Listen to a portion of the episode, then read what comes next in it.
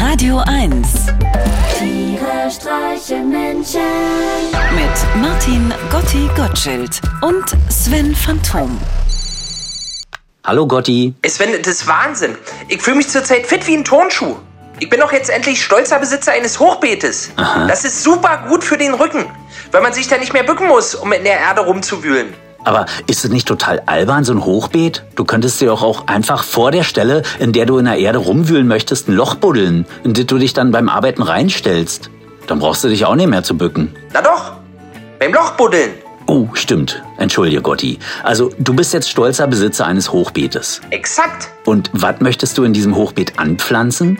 Knoblauch, Kräuter und Schaf. Ach, die drei Amigos. Exakt. Hm, Scharf ist aber keine Pflanze. Nicht? Schmeckt aber so. Chili. Chili wäre eine Pflanze. Na dann die. Dann pflanze ich eben Knoblauch, Kräuter, Chili und eventuell auch noch Mango.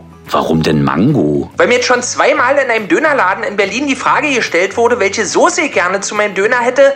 Knoblauch, Kräuter, Schaf oder Mango. Mango? Mango. Wie schmeckt es denn? Nach Mango.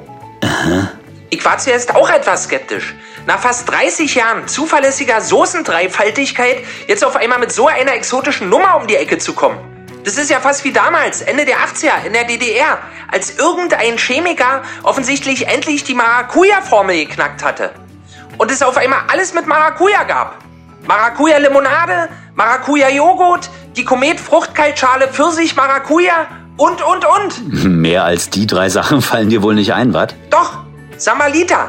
Aber für solche Erbsenzählereien fehlt mir jetzt ehrlich gesagt die Zeit. Ich treffe mich gleich mit meiner fast 90-jährigen Großtante Gitta. Die liegt gerade im Krankenhaus. Schienbeinkopfbruch. Oh, oh, das klingt aber ja nicht gut. Wie ist das denn passiert? Sie ist vom Hochbeet gesprungen. Was soll denn das jetzt? Was hatte deine Tante denn auf dem Hochbeet zu suchen? Na, sie wollte Unkraut zupfen. Aber das hätte sie nach deiner eindrücklichen Schilderung zur Funktionsweise eines Hochbeetes doch auch ganz bequem vom Rand des Hochbeetes aus machen können. Das ist doch der Sinn des Ganzen, denke ich. Um beim in der Erde wühlen den Rücken zu entlasten. Wieso musste sie denn dann noch extra aufs Hochbeet raufklettern? Genau diese Frage werde ich ihr nachher auch stellen. Ich bin gespannt auf die Antwort. Wahrscheinlich ist es so einfach noch besser für den Rücken. Sie liegt ja jetzt die ganze Zeit. Tiere streichen Menschen. Jetzt auch als Podcast. Auf radio1.de und natürlich in der Radio 1 App.